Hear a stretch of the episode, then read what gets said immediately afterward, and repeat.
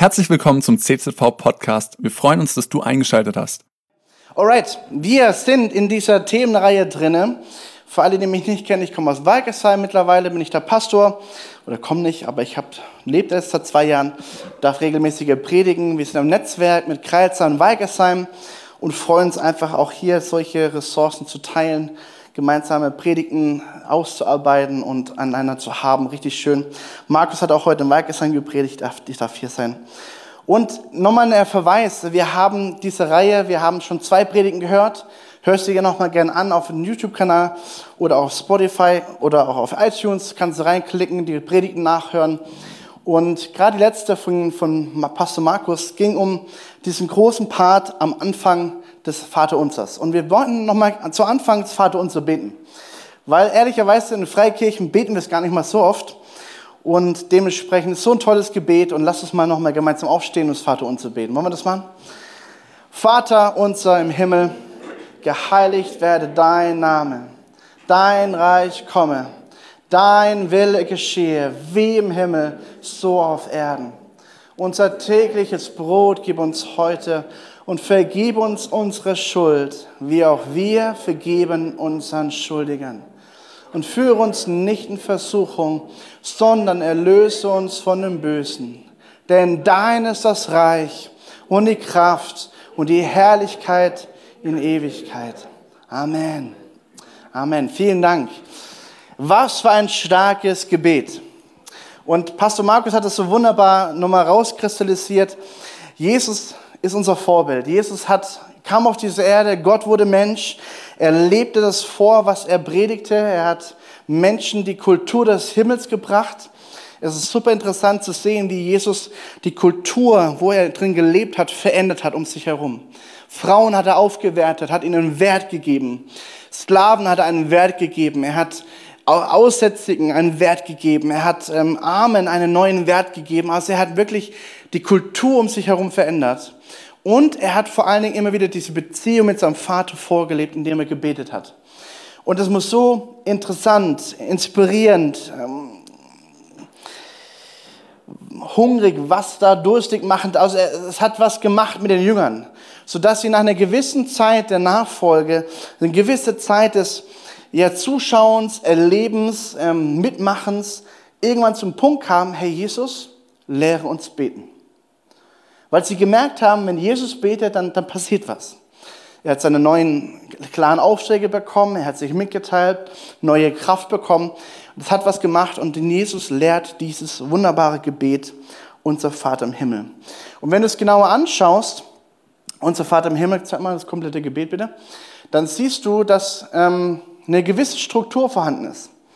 Und ich lade dich mal ein, das wirklich mal bewusst immer wieder mal zu tun, diese Struktur durchzubeten. Weil es, Herr Jesus hat uns gelehrt. Und du siehst am Anfang, dass es geht um unser Vater, es geht um dein Name, dein Reich komme, dein Wille geschehe, wie im Himmel, so auf Erden. Das ist unser erster Part. Pastor Markus hat darüber gepredigt. Und es ist ein wunderbarer Einstieg. Hey, wir haben einen Vater im Himmel. Sabine hat es auch nochmal erwähnt. Ein Vater im Himmel. Und das darf man eigentlich gar nicht zu wenig betonen. Ein Vater im Himmel, kein Chef, kein Boss. Es beginnt mit Vater unser Vater. Aber lieber Vater, wow. Und dann geht die Perspektive himmelwärts, was auf Gottes Herzen ist, was Gott ist. Dein Name, dein Reich, dein Wille, alles dein Herr. Wir schauen weg von uns und schauen hin auf ihn. Und die Bibel sagt, Jesus ist der Anfänger unseres Glaubens und auch der Vollender. Und ich finde es so schön, dass Jesus lehrt, erstmal wegzuschauen von sich, hinzuschauen auf das Himmlische. Und dann geht es runter auf uns. Wir schauen vom Himmlischen zurück auf uns. Unser tägliches Brot und vergib unsere Schuld und führe uns nicht in Versuchung. Da geht es um uns, um unser Miteinander, um das Menschliche. Und dann führt Jesus wieder den Blick Richtung Himmel, denn dein ist das Reich, dein ist die Kraft, dein ist die Herrlichkeit in Ewigkeit. Also wieder weg von uns hin auf ihn. Ja, das ist so ein schönes biblisches Prinzip hinschauen auf Jesus, dann reflektiere ich, wie geht es mir eigentlich und dann schaue ich wieder zurück auf Jesus. Was für ein toller, toller Wert, den uns Jesus hier lehrt.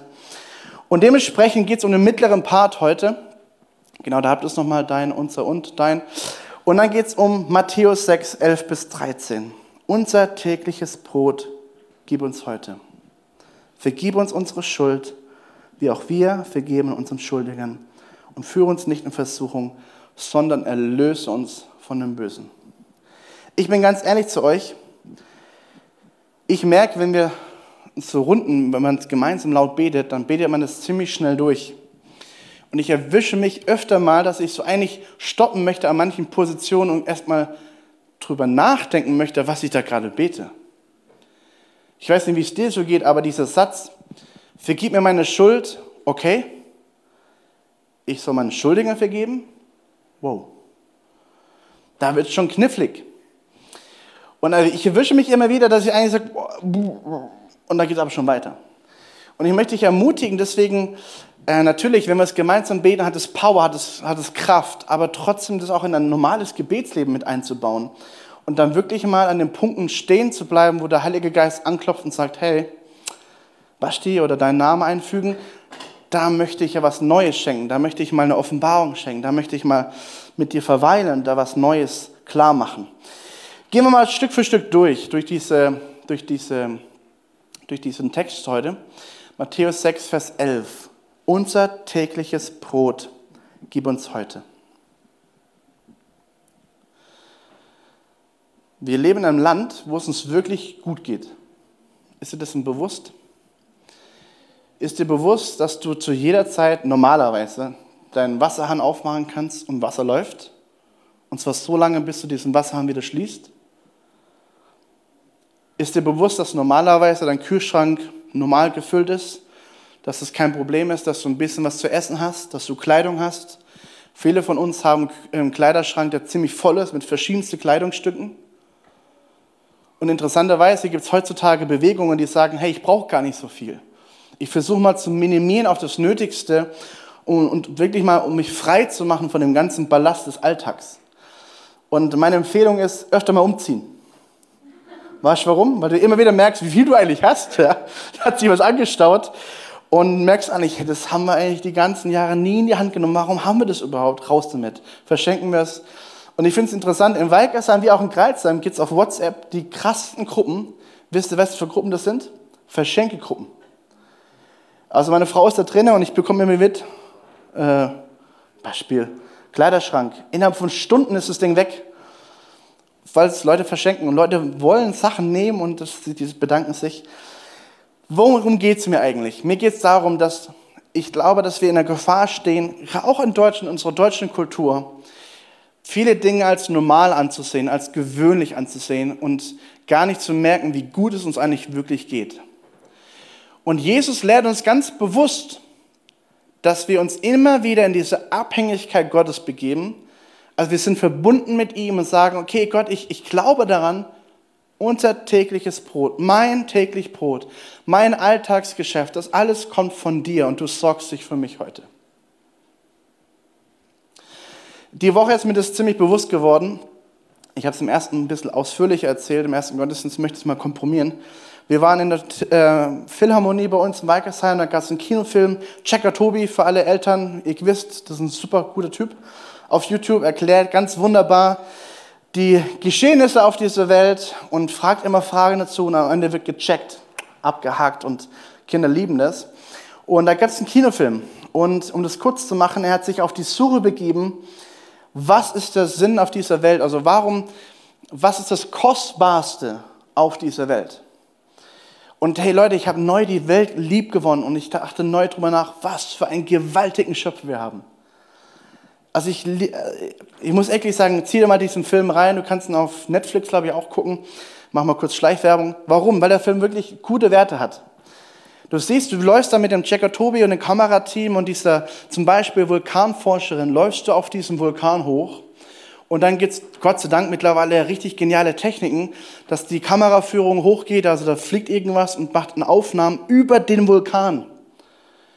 Und das ist kein, kein irgendwie Effekte reingemacht, nein, das ist Wirklichkeit. Und du siehst die Reaktionen von Tobi und dieser Frau, die sagen, das ist gewaltig. Wenn du so vor diesem Vulkan stehst und du kannst fast so gefühlt in den, ins Herz dieser Natur, dieser Kugel reingucken, ja, der unserer Erde, was für eine Power dahinter steckt.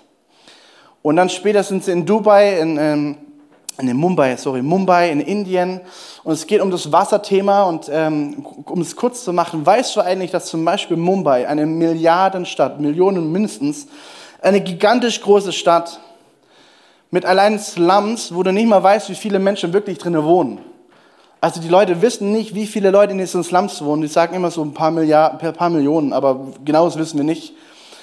Und du läufst dann mit diesem Checker Tobi in ein Kamerateam in diese Slums hinein und du siehst, dass sie komplett abhängig sind vom Wasser. Komplett.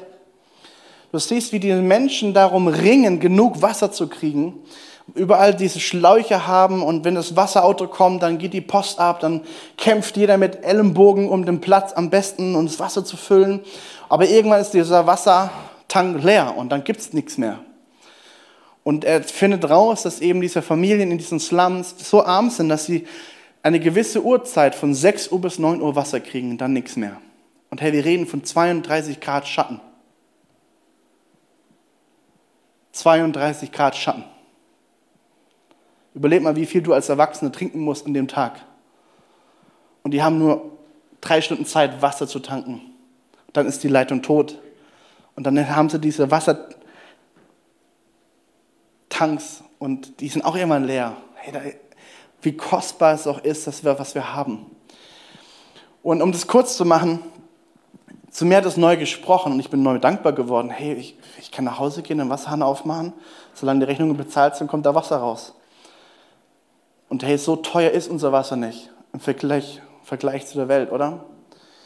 Und ich möchte einfach nochmal neu, noch neu ans Herz sprechen. Hey, es ist ein Riesenprivileg und wissen wir eigentlich, dass uns Gott täglich versorgt. Wir nehmen es so viel raus und so viel selbstverständlich. Dass du ein Auto hast, dass du Auto fahren kannst, dass du Benzin hast, das ist alles nehmen wir als Selbstverständlichkeit an. Aber es ist nicht, es ist Versorgung Gottes. Es ist Versorgung Gottes. Und ich möchte dich einfach ermutigen, wirklich dieses Gebet immer wieder bewusst zu beten, Herr Jesus, heute ein neuer Tag, du versorgst mich in diesem Alltag mit allem, was ich brauche, und zwar heute. Hey, Gott ist ein Gott des Heute. Er sagt auch, mach mal äh, Plane für die Zukunft, ja, aber er ist ein Gott der Gegenwart, ein Gott, der hier und jetzt mit dir unterwegs ist, der hier und jetzt Dinge geplant hat für diesen Tag Sonntag. Und du läufst darin und du läufst in diesen Werken des Sonntages, was Gott vorbereitet hat, und erlebst die Versorgung des Tages. Und deswegen betet es auch immer wieder neu und habt da Durchbrüche, erlebe das, dass Gott dich neu versorgt. Die Bibel sagt uns 1. Petrus 5, demütigt euch unter die gewaltige Hand oder die mächtige Hand Gottes, damit er euch erhöhe zu seiner Zeit. Demütigen heißt nicht, im, im, im Dreck der Welt kriechen. Nein, Demut heißt anzuerkennen, wer der Chef ist, anzuerkennen, wer, wer mein, mein Chef vor mir ist, wer mein Boss ist, wer mein, mein Herr ist. Es ist Jesus, der mich versorgt. Und mal ganz ehrlich, ich, ich erkläre das mal so. Nicht du sorgst dafür, dass Geld auf deinem Konto ist. Na klar, du arbeitest. Aber es ist Gott, der dich mit dieser Arbeit versorgt hat, dass Geld reinkommt. Es ist Gott, der Segen drauf lässt, dass dein Auto zum Beispiel nicht Schrott wird, sondern weiterfährt und weiterfährt und weiterfährt. Es ist Segen, dass deine Kleidung erhalten bleibt. Ich will mal ein einfaches Beispiel machen. Mein Papa hat es mal eine ziemlich Zeit lang erlebt. Da, da ging es ihm nicht gut, er hat nicht viel Geld. Wir mussten, mussten wirklich jeden Cent umdrehen zu einer gewissen Zeit. Unsere Family, da war ich noch ziemlich klein. Und arbeitslos war mein Papa auch noch. Und ey, die haben wirklich dieses Gebet täglich gebetet, mit allem Glauben, was sie hatten. Gott, unser tägliches Brot, du gibst uns heute. Und dann stehen sie auf und gehen in den Kühlschrank und sagen, oh, der ist leer. Vorratskasse leer. Gott, du bist ein täglicher Versorger. Und sie haben so verrückte Sachen erlebt in dieser Abhängigkeit von Jesus, dass plötzlich ohne dass Menschen es wussten, Beträge auf einen Cent genau für Rechnungen im Briefkasten, in, in, in Umschlägen lagen, dass das ganze Essenskörbe plötzlich an der Tür waren und lauter so Sachen, Gott versorgt. Mein Papa erzählt, in dieser Zeit ist seine Kleidung zum Beispiel nie kaputt gegangen. Schuhe, die blieben einfach, die Sohle blieb immer gleich, obwohl er die ganze Zeit die Schuhe anhatte. Die ging nicht kaputt. Das Auto hatte keine Reparaturenschäden über eine gewisse lange Zeit und das ist alles Versorgung Gottes. Amen. Gott, du versorgst uns täglich und da möchte ich neu werben. Demütige dich und anerkenne, wer dein Versorger ist, nämlich Jesus. Und dann wird er dich immer wieder erhöhen. Und da heißt es, alle eure Sorgen werft auf ihn. Wie machen wir das denn? Mal ganz praktisch. Im Gebet gehen wir zu Jesus und sagen, Jesus, hier sind meine Sorgen, hier sind meine Rechnungen, hier sind meine Probleme, hier sind meine Herausforderungen, hier ist meine, mein tägliches Business, hier ist mein, mein Leben, Herr. Und du besprichst es mit Jesus durch. Du kannst Jesus fragen über Lösungen für deinen, für deinen Job, Lösungen für dein Team, wie du dein Team führst und so weiter. Du, du legst es alles hin. Und dann ist der Geheimtipp, es bei Jesus zu lassen. Und ich, ich erwische mich immer wieder, dass ich dann nach so einer Gebetszeit weitergehe im Alltag und mir weiter Sorgen mache, obwohl ich gerade gebetet habe, ich soll meine Sorgen auf Jesus werfen. Also ganz streng genommen habe ich die Sorgen wieder mitgenommen.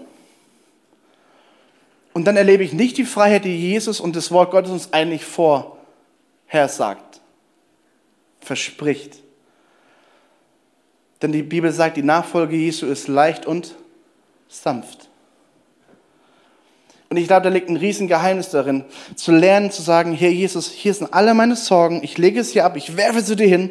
Das heißt, ich lasse los und ich nehme es nicht wieder mit nach der Gebetszeit. Ich lasse es hier wirklich bei dir.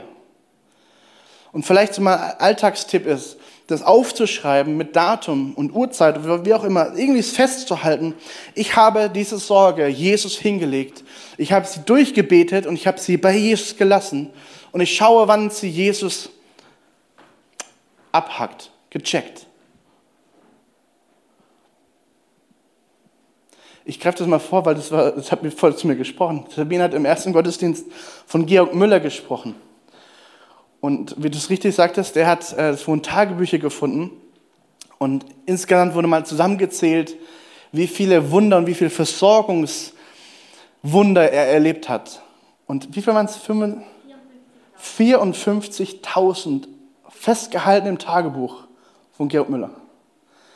Und im Hintergrund waren viele Kinder, der hat ein weißen Haus ge äh, geführt mit vielen, vielen Kindern. Und es gibt, eine Story weiß ich, da haben sie kein, kein, keine Milch oder kein Brot. Ich bin mir nicht sicher. Ich glaube, es war beides mal. Gell? Es gibt beide Geschichten. Aber mit dem Brot erzähle ich mal.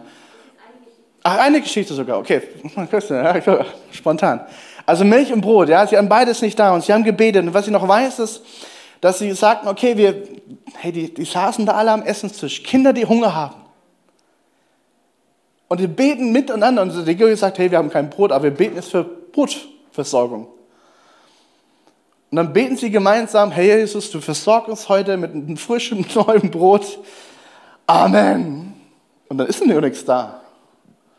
Ein paar Minuten später klopft es an der Tür und der Bäcker, der gerade vorbeigefahren ist, hat einen Schaden gehabt, sein Reifen ist kaputt gegangen, direkt vor dem weißen Haus und das ganze Brot lag da und er sagt, das kann ich nicht mehr verkaufen. Aber ich schenke Ihnen alles. Und sie konnten das alles reinholen. Verstehst du mal, wie, was für ein übernatürlicher Zufall müsste das sein? Aber Gott weiß, was er tut. Und das, hey, komm on, das ist so ein Moment, die Bibel sagt ganz klar, sorge dich nicht für morgen, bleib im Heute. Bleib im Heute. Matthäus 6 sagt zum Beispiel, trachtet zuerst nach dem Reich Gottes, nach dem, was ihm auf seiner Agenda steht, nach seiner Gerechtigkeit. Und alles andere wird euch zufallen. Alles wird euch zufallen, was in seinem Willen ist. Aber der Punkt ist, der, der Schlüssel ist, trachtet zuerst nach ihm. Was möchte er? Was ist sein Wille für heute? Was möchtest du, Jesus, heute machen? Und dann darum sorgt nicht für morgen, denn der morgige Tag wird für seine sorgen. Es ist genug, dass jeder Tag seine eigene Plage hat. Das lehrt Jesus. Jesus sagt, sorg dich nicht für morgen. Bleib im Heute. Ich möchte dich mal ermutigen, ähm, wenn du im Willen Gottes bist, dann wird auch Gott dafür sorgen, dass sein Wille in Erfüllung kommt. Amen. Glaubst du das? Wenn du im Willen Gottes bist, dann wird auch er dafür sorgen, dass sein Wille in Erfüllung kommt. Und wenn dich Gott mal herausfordert und Dinge, Dinge zulässt, also meine Frau zum Beispiel ist da viel besser drin als ich, die, die ist da voll glaubenskrass herausgefordert, die sagt immer wieder, Gott, was sollen wir spenden, wo sollen wir Geld hingeben? Und ich denke mir so, boah, können wir nicht ein bisschen behalten? Nein, nein, wir beten das. Und ich so, okay. Gut. Also die hat eben mehr Freiheit als ich da in dem Punkt. Und ey, die, die erlebt wirklich verrückte Sachen. Verrückte Sachen. Ich denke mir jedes Mal, oh Mann. Und ich komme wieder zum Punkt zurück, nein, ich sorge nicht für morgen. Morgen wird Gott schon sorgen. Und wir haben es wirklich erlebt, die letzten, also ich bin jetzt fast ein Jahr verheiratet. Und immer wieder zum richtigen Moment kommen plötzlich Beträge reingeschneit. Und ich denke mir, meine Güte, Herr Gott, du sorgst für unser Bankkonto. Amen. Gott sorgt sich dafür. Im richtigen Moment kommt das Geld rein und du denkst, Halleluja. Aber wisst du was? Das Punkt ist, du lebst im Glauben. Und vielleicht ist das der knifflige Punkt, wo uns Gott manchmal herausfordern möchte, nicht nur von unseren Sicherheiten laufen, in unserer Komfortzone laufen. Nein, du trachtest nach seinem Reich. Was möchte Gott durch dich tun? Du bist sein Werkzeug. Und vielleicht möchte ich Gott herausfordern, aus deiner Komfortzone rauszugehen und mehr zu tun. Auch mit deinem Geld, was auch du schön beiseite gelegt hast. Ich sage jetzt nicht, du sollst nicht sparen. Ich soll sagen, besprecht es doch mal mit deinem, mit deinem Chef im Himmel. Leo Bicke hat mal seine Geschichte erzählt, auch der Bundeskonferenz. Und er sagte, er hat über, über das Geben gelehrt, über Großzügigkeit gelehrt. Und sein Sohn hat zigmal diese gleiche Predigt gehört, weil er halt immer wieder unterwegs war, diese gleiche Predigt gepredigt hat. Sein Sohn war mit dem Leo unterwegs und dann kommt er eines Tages zu seinem Papa und sagt, Papa, Gott hat heute zu mir gesprochen. Okay, was hat er gesagt? Ich soll mein ganzes Erspartes spenden. Hat Gott wirklich geredet? Und sagte, ja, ich bin mir sehr sicher. Ja, wie viel hast du denn gespart? 10.000 Euro. Du bist sicher, dass Gott gesprochen hat. Und ich fand es so interessant, weil Leo ist Pastor und er hat voll den Zweifel und sein Sohn, na, doch, Gott hat zu mir gesprochen. Ich gebe alles weg. Verstehst du, das finde ich interessant, wenn Gott spricht, dann wird das auch, dann ist Gottes Wille und Gottes Wille wird er sich erfüllen zum richtigen Moment. Vielleicht hat also für ihn jemand da heute gepasst oder nicht. Nächster Punkt. Vergib uns unsere Schuld, wie auch wir vergeben unseren Schuldigern. Vergebe uns unsere Schuld, auch wir vergeben unseren Schuldigen. Was für eine tolle Aussage. Und ich finde es so toll, dass Jesus das lehrt, dass Jesus diesen Punkt mit drin hat, weil es menschelt überall. Amen. In der Gemeinde menschelt weil Menschen drinnen sind. Hey, da reibt man sich, da hat man andere Meinungen und wir sehen es in unserer heutigen Gesellschaft. Hey, was für Sachen da passieren, oder? Also Leute, ich also eins verstehe ich nicht, dass Impfen uns so trennen kann, an der ganzen Gesellschaft spalten kann und darüber hinaus Hass und Gewalt immer mehr Einzug erhält, das ist schon verrückt. Und Gott fordert uns heraus, wirklich diese Brücken zu schlagen, den anderen stehen zu lassen und zu lieben und wie, wie du wunderbar sagtest, Barmherzigkeit zu haben. Und eben nicht mit Gegenreaktion zu reagieren, hey, so eins zu sein. Und wisst ihr was? Ich glaube, dass der Teufel eine mächtige Waffe hat, das ist nämlich Unvergebenheit. Und wenn Vergebenheit reinkommt, kommt Liebe rein und Barmherzigkeit und Gnade, Wiederherstellung. Und ich glaube, dass wir da hier echt krankeln als Gemeinde im Reich Gottes. Und dass es hier einen riesen Unterschied gibt, wo uns Jesus eigentlich frei machen will, weil er führt in Freiheit, haben wir vorhin noch gesungen. Jesus, dein Name macht frei. Aber wenn du nicht vergeben kannst, bist du nicht frei, du bist, bist im Gefängnis. Und das kann Auswirkungen haben auf deinen Leib, auf deinen Geist, auf deine, auf deine Seele, auf deine emotionale Ebene. Und ich behaupte mal, so einige Krankheiten können miteinander verbunden sein mit Unvergebenheit. Ich habe es selber erlebt. Und die Bibel redet auch davon. Die Bibel sagt es nicht nur. Und ich will es klar betonen, es sind nicht nur, aber es kann manchmal sein, dass so manche Krankheit, die du mit dir rumschleppst, mit dazu zu tun hat, weil du gewisse Dinge nie vergeben hast. Weil dann bist du gefangen. Aber Jesus macht frei. Amen. Und führt eine Vergebung hinein.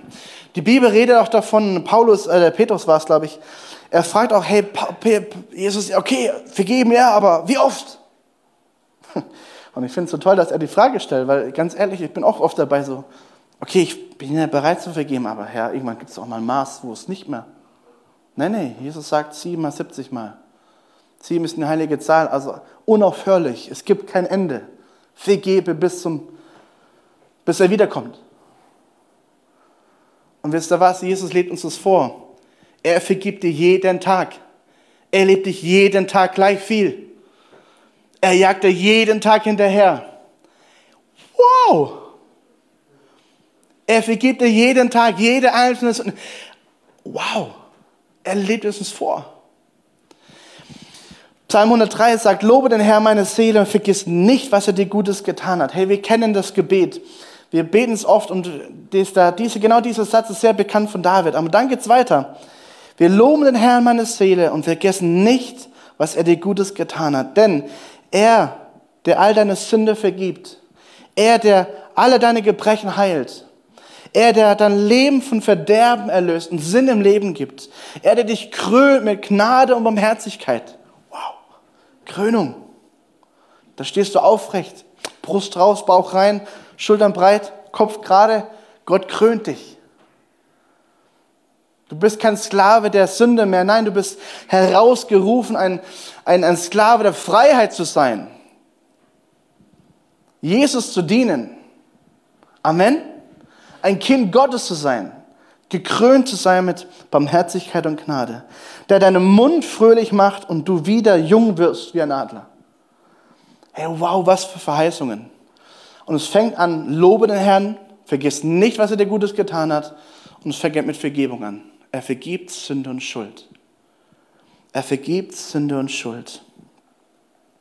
Epheser 4 sagt auch, alle Bitterkeit, Grimm, Zorn, Geschrei, Lästerung, Bosheit, alles das soll raus, das soll ferne sein.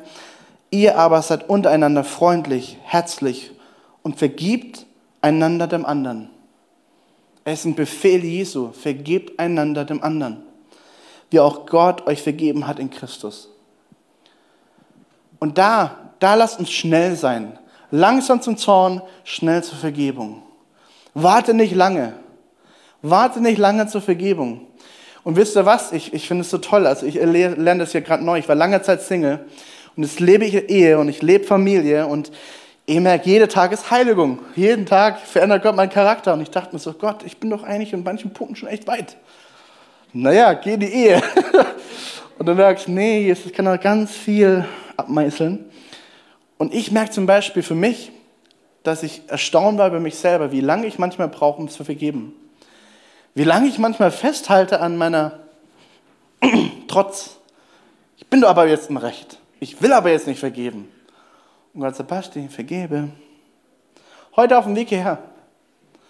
Heute Morgen habe ich einen Satz gesagt, der war eigentlich gar nicht schlimm zu meinem Sohn und trotzdem habe ich gemerkt, irgendwie hat er den falsch verstanden, irgendwas hat es mit ihm gemacht. Und er sitzt im Auto, wir sind hergefahren und ich spüre so, ich habe ein bisschen in den Zungen gebetet und merke so, irgendwas stimmt nicht, Basti, das hat was mit dir zu tun. Und da hat der Geist gesagt, frag ihn. Also habe ich ihn gefragt und es kommt raus, ja, dieser Satz hat ihn irgendwie verletzt und ich so, okay, hey, Anthony, bist du bereit, mir zu vergeben? Das wollte ich nicht, es tut mir leid. Verstehst du? Also, es ist ein tägliches Training, ein tägliches Training, es hört nicht auf. Und Jesus führt uns da hinein, dass wir vergeben. Und ich möchte dich echt ermutigen, dass, wenn Jesus sich liebt, das ist Vergebung immer möglich. Und ich glaube, dass Jesus wirklich vorhat, Familien zusammenzubringen, Beziehungen zu heilen, Menschen wirklich zusammenzubringen, die, die verkracht sind über Jahre hinweg. Vergebung. Es beginnt immer bei dir. Und vielleicht noch ein Satz dazu, es gibt immer auch immer ein Gegenüber. Und wenn du bereit bist zu vergeben, dann bist du in Freiheit. Wenn der Gegenüber nicht bereit ist zu vergeben, bleibt er in Unfreiheit. Aber das ist sein Problem. Nochmal. Ich habe mich verkracht mit jemandem und ich habe verstanden, okay, Jesus, du gibst mir jetzt die Power zu vergeben, also gehe ich hin und bitte um Vergebung für was ich getan habe. Und vergebe ihm auch, was er mir angetan hat. Also führt mich Jesus in meine Freiheit. Wenn die Person es aber nicht akzeptieren will, bleibt sie unfrei. Große Frage, bei wem wird das Segen fließen? Nicht hier, weil die Person ist unfrei. Also eigentlich beraubst du dich selber deines Segens, den Jesus versprochen hat, weil du unfrei bist, weil du nicht vergeben willst. Hier fließt der Segen, weil du vergeben hast und Jesus neu segnen kann. Das nächste Level von Vergebung ist Versöhnung. Und vielleicht auch hier mal, dass wir ein paar Lasten ablassen können. Ich glaube nicht, dass es immer nur möglich ist, sich komplett zu versöhnen. Sondern Versöhnung ist auch immer ein Prozess, wo Jesus hineinführt in sein Tempo, in seiner Zeitspanne, in seinen Willen. Und auch da mal Jesus zu fragen, hey Jesus, möchtest du hier zum Beispiel, ja, wenn deine Familie verkracht ist, dann bring das doch mal zu Jesus und sag, Jesus, wann möchtest du versöhnen? Ich bin bereit. Aber Herr, schenk du die Gunst. Schenk du den Moment, wo du die Türen öffnest und plötzlich ist das Thema relevant und vielleicht können Dinge geregelt werden. Das ist nämlich ein Unterschied, ob du selber reinprescht und selber willst oder ob du Gunst Gottes hast und es plötzlich passiert, weil Gott es vorbereitet hat. Und Vergebung ist nicht gleich Versöhnung. Vergebung ist der erste Schritt. Man hat sich vergeben, man kann sich neu in die Augen schauen, man kann sich akzeptieren, man kann sich stehen lassen, man kann ein Miteinander leben. Versöhnung heißt, da wird was wiederhergestellt, was vorher kaputt gegangen ist. Und ich habe das erlebt. Ich habe das erlebt mit meinem Opa. Also wir waren ziemlich lange verkracht als Familie mit, mein, mit meinen Opa und Oma weil die uns ziemlich rausgeschmissen haben aus der ganzen Verwandtschaft, weil wir Christen waren. Also wir kommen aus einem komplett nicht christlichen Background, meine ganze Family sind keine Christen, schon fast anti, wie sagt man das? Nicht Antichristen, sondern äh, Atheisten, danke, so war das Wort. Also so, ey, mit Gott und Kirche gar nichts am Hut, so richtig gar nichts. Und alles, was in die Richtung geht, ist total Spinnerei und so. Und es ging so weit, dass äh, ich auf Geburtstagen, wir waren nie eingeladen und so weiter. Und irgendwann haben wir mitbekommen, mein Opa liegt im Sterben. Und es ging so weit, dass uns verboten wurde, auf diese Beerdigung zu kommen. Aber kurz bevor das alles passierte, hat mein Opa aus dem heiteren Himmel, aus dem Nichts heraus, unsere Nummer irgendwie gehabt und angerufen und hat dann zuerst mit seinem Sohn, mit meinem Papa gesprochen, mit meiner Mama und dann ging er jeden Enkel durch, die gerade da waren. Und ich war Anfang 20 und ich höre meinen Opa das sagen, hey, es tut mir leid, Sebastian, für alles, was ich dir angetan habe. Und dachte, hä? Was ist denn jetzt passiert? Aus dem Nichts heraus, plötzlich spricht er sowas aus. Und so, ey Opa, natürlich vergebe ich dir. Hey, ich danke dir für die Möglichkeit, dir jetzt zu vergeben. Und wir haben es gereinigt und ich spürte Freiheit und kurze Zeit später ist er verstorben. Ich weiß nicht, ob er Christ ist. Ich weiß nicht, ob ich im Himmel wiedersehen werde. Aber ich fand es so stark, dass Gott es geschenkt hat, kurz vor dem Tod meines Opas mich noch zu versöhnen und all das, was in der Vergangenheit war, mit der Liebe und Vergebung Jesu und der Barmherzigkeit Jesu zu deckeln. Carrie Boom zum Beispiel hat das ganz krass erlebt. Die war im KZ, wurde geschlagen, gefoltert, alles Mögliche. Du kannst ihre Geschichte nachlesen. Und sie hat diesen Moment gehabt, wo sie gepredigt hat. Und plötzlich während der Predigt der Heilige Geist ihr zeigt, der Mann, der dich gefoltert, der Mann, der dich tagtäglich geknechtet und was auch immer alles mit dir gemacht hat, er sitzt mitten unter euch. Und er wird heute nach vorne kommen und wird um Vergebung bitten. Bist du bereit? Und die war wie vom Blitz getroffen. Und das ganze Alte, was sie, sie dachte, sie hat alles schon vergeben, aber da kam auch richtig was hoch. Und dann stand er plötzlich vor ihr und sagt einfach nur, hast du mich wiedererkannt? Sie hat ja. Und sie kommt zu dieser Aussage, Jesus hat dir vergeben, deswegen kann ich dir auch vergeben. Obwohl menschlich ich dir nicht vergeben kann, aber Jesus hat dir vergeben, also tue ich es auch. Also ich will nur damit demonstrieren, es gibt kein zu weit sondern Jesus möchte dich. Wenn Jesus dich in Vergebung hineinführt, dann ist wirklich Freiheit da. Amen. Dann ist Freiheit da. Und deswegen ergreife das, tue das, geh nach Hause und vergebe Menschen, die du schon lange nicht mehr vergeben hast.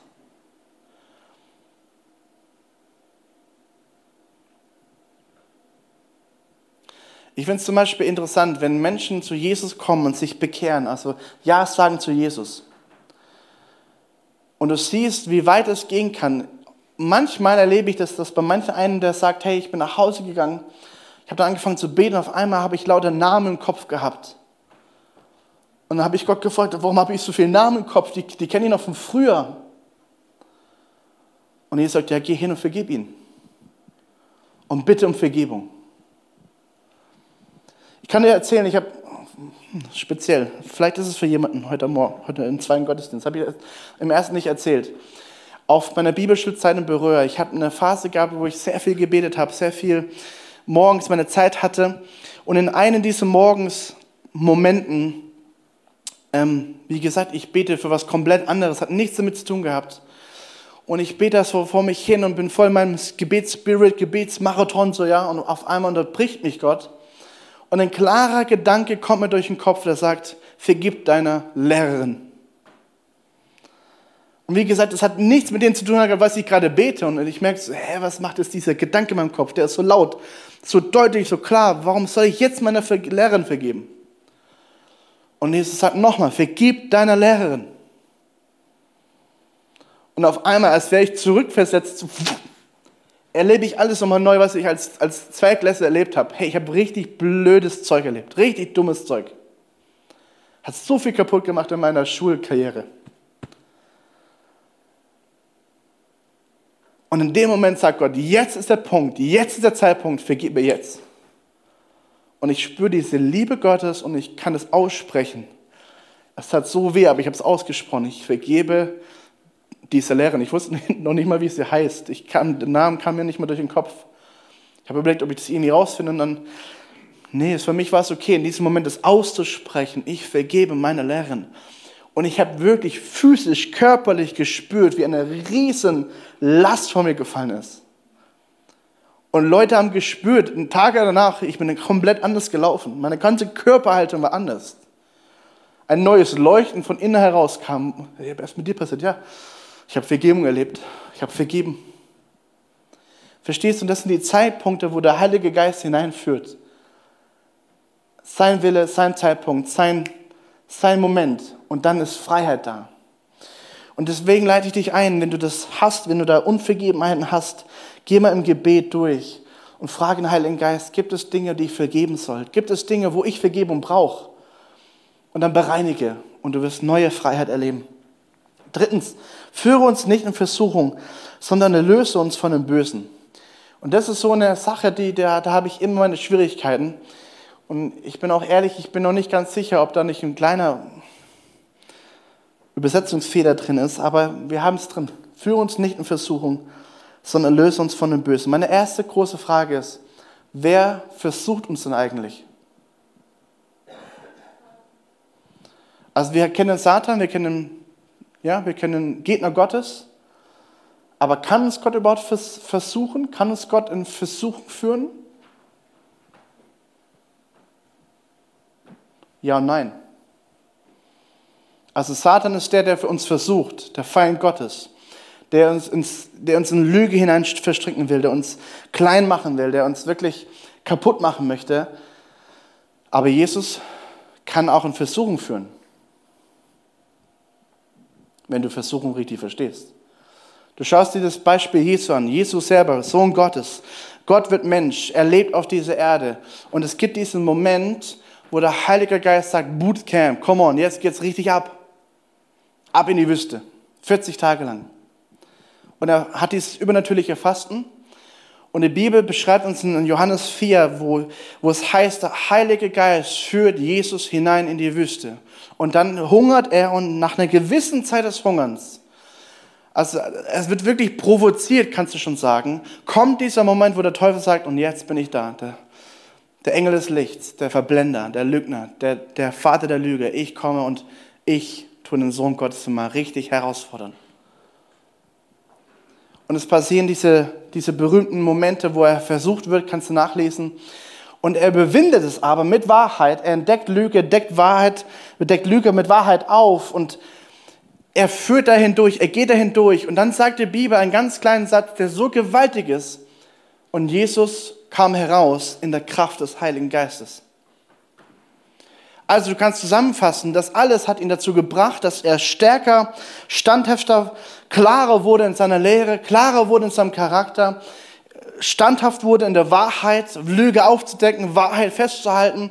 Es hat ihn fester und stärker gemacht, den Sohn Gottes. Und es war ein ganz klarer Moment, wo Jesus hineingeführt wurde von Gott und herauskam in Kraft. Amen. Die große Frage ist aber jetzt, kann uns, Jesus, äh, kann uns Gott wirklich versuchen? Und Jakobus antwortet uns mit Jakobus 1, Vers 13. Doch wenn jemand in Versuchung gerät, in Verlockung, ja, kannst auch eine Falle sagen, Falle, Verlockung, Versuchung, Böses zu tun. Das Ziel ist, etwas Böses zu tun. Beispiel, deine Ehe zu brechen Beispiel Geld zu hinterziehen. Beispiel etwas bewusst Schlechtes zu tun, um jemand anderen zu schaden. Und es fängt ja immer klein an. Eine Falle, nicht ganz ehrlich zu sein zu deinem Chef, nur die Halbwahrheit zu sagen, weil du denkst, vielleicht, wenn ich die ganze Wahrheit sage, dann kriege ich auf den Deckel. Wie auch immer, Versuchung, Böses zu tun soll er nicht sagen, es ist Gott, der mich in Versuchung führt. Denn so wenig Gott selber zu etwas Bösem verführt werden kann, so wenig verführt er seinerseits jemanden dazu. Das heißt, die Bibel sagt uns klar und deutlich, es ist nicht im Wesen Gottes möglich, dass er sich selber, dass er versucht werden kann und dass er zum Bösen gebracht werden kann. Gott ist absolut gut. Nichts Böses, nichts, nichts, kein einziger Schatten. Nichts. Er ist der Vater des Lichts. Von kommen alle guten Dinge, alle guten Gaben. Gut und vollkommen. Vater des Lichts. Kein Schatten der Lüge ist bei ihm. Kein Schatten, nichts zu finden. Pures, manifestiertes Licht. Das geht sogar so weit, dass die Bibel uns klar macht in der Offenbarung, im neuen Jerusalem, in der neuen Himmelswelt, es braucht kein Licht mehr, weil Gott selber Licht ist. Also da gibt nichts Böses in ihm. Er kann nicht zu Bösen verführt werden. Deswegen verführt er auch nicht zum Bösen. Dann heißt es weiter, nein, wenn jemand in Versuchung gerät, ist es seine eigene Begierde, die ihn reizt und in die Falle lockt. Und die Begierde wird zu Sünde und Sünde wird zum Tod, wenn du weiter liest. Das heißt, ein alter Mensch, wir leben ja in diesem schon jetzt noch nicht, also wir erleben, Gott ist real, Gott erlöst dich, aber irgendwie ist doch noch was in uns drin, was uns immer wieder zurückziehen will in das Alte. Dieses schon jetzt und noch nicht, diese Spannung halt. Ne? Gott heilt, aber wir erleben auch Krankheit. Gott ist voller Wunder, aber trotzdem erleben wir Leid. Und genauso ist es auch mit Versuchungen. Wenn Versuchung dich lockt, ist es nicht Gott, der dich sagt, okay, ich teste mal dich heute mal wieder aus. Nein, es ist deine eigene Begierde, die wieder mal hochploppt und sagt, ich will aber. Ich will aber, ich will egoistisch, ich will doch mal.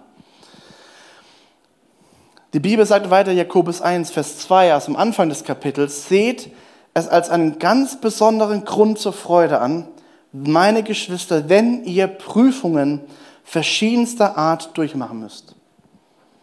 Also die Bibel und auch Gott lehrt uns aber auch, dass es Momente gibt, die sind von Gott herbeigeführt, um etwas Genaues zu testen.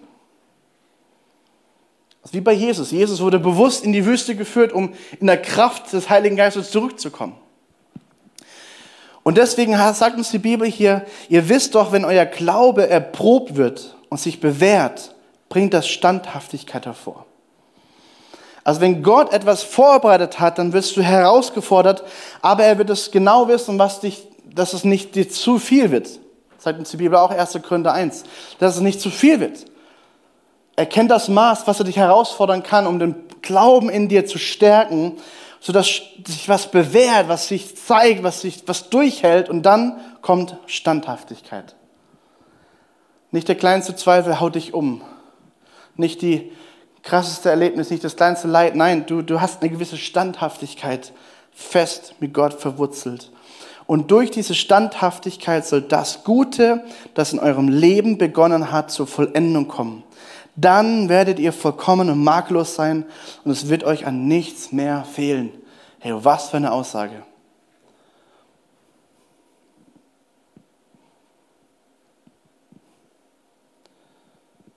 Also das heißt, der Teufel verführt.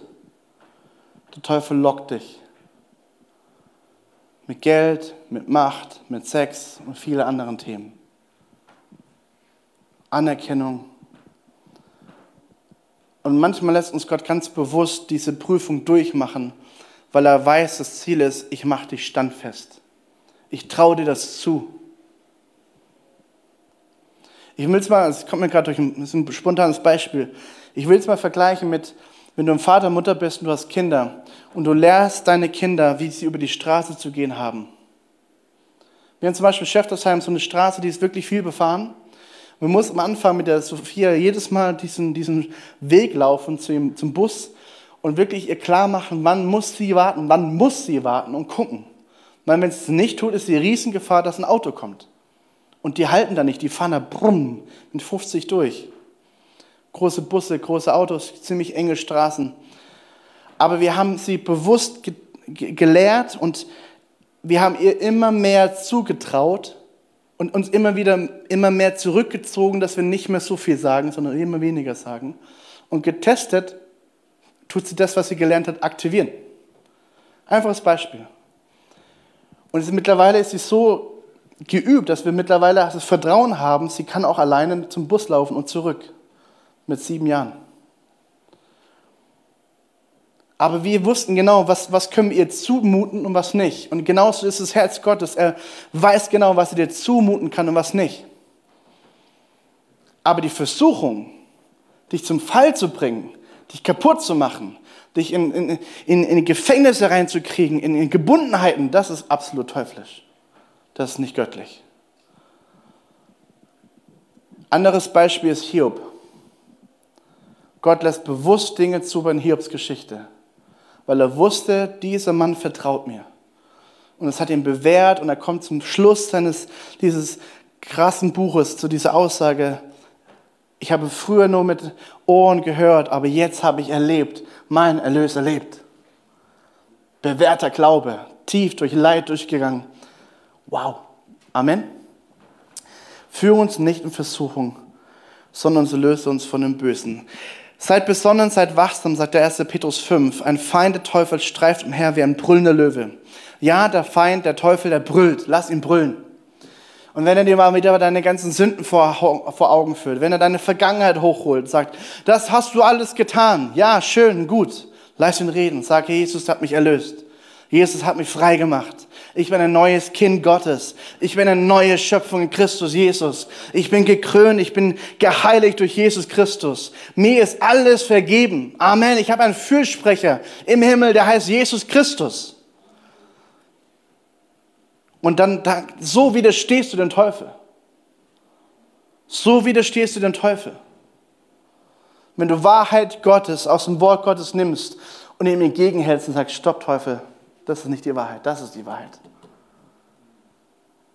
Und dann stehst du auf der Wahrheit und sagst, Jesus hat mich erlöst.